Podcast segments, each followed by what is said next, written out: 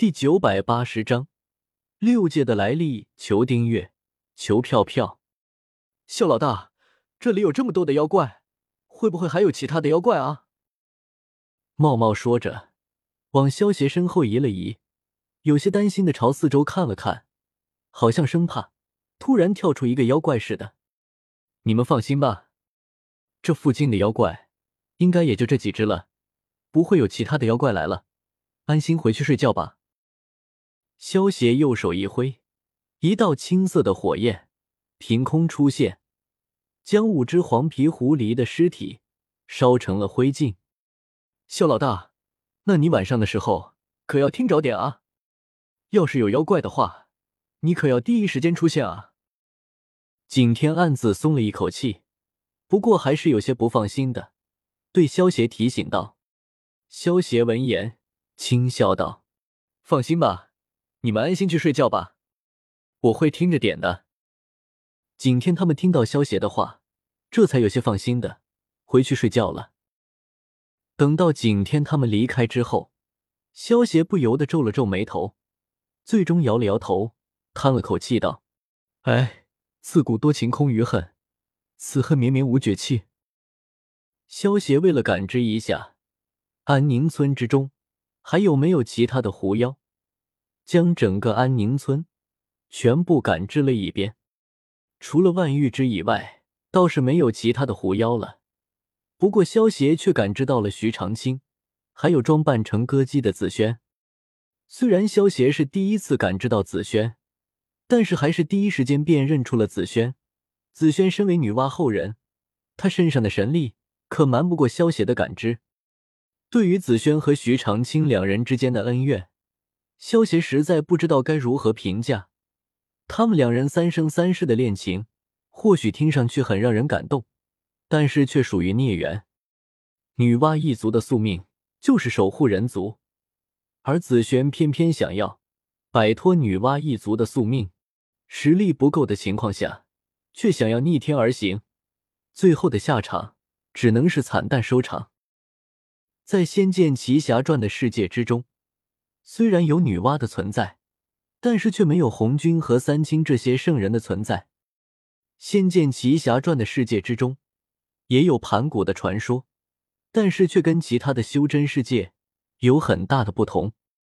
传说中，天地处于混沌状态，有盘古生于其间。盘古身体不断成长，原来的混沌状态不能容纳其身体而分裂。清气上升为天，浊气沉降为地。不过，在这个世界，盘古死后，他的精气神分化成三位大神，分别为伏羲、神农、女娲。这三位大神被称为三皇。更准确的说，这三位大神应该叫做盘古三皇，属于《仙剑奇侠传》世界之中特有的设定，分别是。天皇伏羲，地皇神农，人皇女娲。盘古挂掉之后，他体内的灵气化作水、火、雷、风、土五种不同的灵气，消散在了天地之间。一部分的武灵之力，后来被女娲补天一下的采石所吸附，最终形成了武灵珠。盘古之心悬于天地之间，成为连接天地的纽带。并与天界清气所中之地连接，因清浊交汇而生神树，成为天界生命之源。这棵神树，也就是西瑶看管的那棵神树。雪剑的本体就是这棵神树上结出的神果。由于三皇认为天地间之间的生灵太少了，显得太过死寂了，三皇最终以不同的形式。创造了不同的生灵。伏羲以神树吸收神界清气，所结的果实为躯体，注入自己强大的精力，创造出了神。不过，由于神树的果实太过稀少，要很长时间才能结出一个，所以神的数量也很稀少。而神之间虽然有男女之分，但是他们一旦产生了后代，神的本体。就会因为失去灵力，慢慢死亡，并不会增加神的数量，所以伏羲禁止神之间繁衍后代。毕竟，一个成年的神实力远远超过刚出世的神，用一个成年的神去换取一个弱小的神诞生，实在是太不划算了。神农以大地土石草木为体，灌注自身气力，创造出了兽，包括走兽、昆虫。由于神农注重数量和能力，因此兽的种类数量很多，且能力多样。但是大部分的兽类。心智都很低下。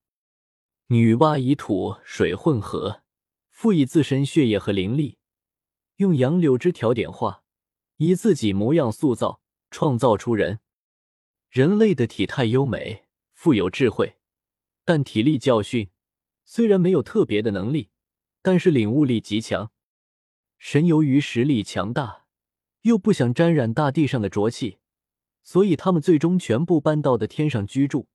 渐渐形成了现在的天界，人类与兽类则是居住在大地之上，形成了如今的人界。而作为人兽等生灵的轮回中转的地方，则被称为鬼界。由于三皇亲自掌控神、人、兽三大种族，数万年来，虽然人类与兽类因为生存和繁衍的问题也有一些冲突。但是大体上还是相安无事的。不过好景不长，神农突然在人间暴毙。有一种说法说他是因为尝百草中毒而死；另一种说法说他是因为与成成河繁育后代、灵力流失而死。在神农挂掉之后，没过多久，兽类之中便出了一个实力强大，而且野心勃勃的家伙。他便是蚩尤，据说蚩尤就是神农与兽的后代。蚩尤认为大地之中只需要有他们兽类，至于人类，全部杀掉就可以了。于是蚩尤率领一群兽类手下，向人类发动了战争。人类虽然领悟力强，但是没有修炼的功法，实力根本提升不上来。面对那些能力强大的兽类。自然不敌，只能向神界求救。神界派出一名叫做轩辕的神将，带领人类打败了蚩尤。不过，蚩尤战败之后，他拼尽余力打开异世界的通道，将残部送达异世界。这些残部在异世界逐渐修炼成魔，时间一长，这个异世界便变成了如今的魔界。现在的魔尊重楼，就是由蚩尤的精气与战场上的阴灵煞气交感而生，也可以算是蚩尤的后代。打败蚩尤之后，伏羲打着抵抗魔界的名义，在神界之中建立起了等级制度，而且伏羲臭不要脸的自封为天帝，规定神的地位高于一切，由神族统治大地。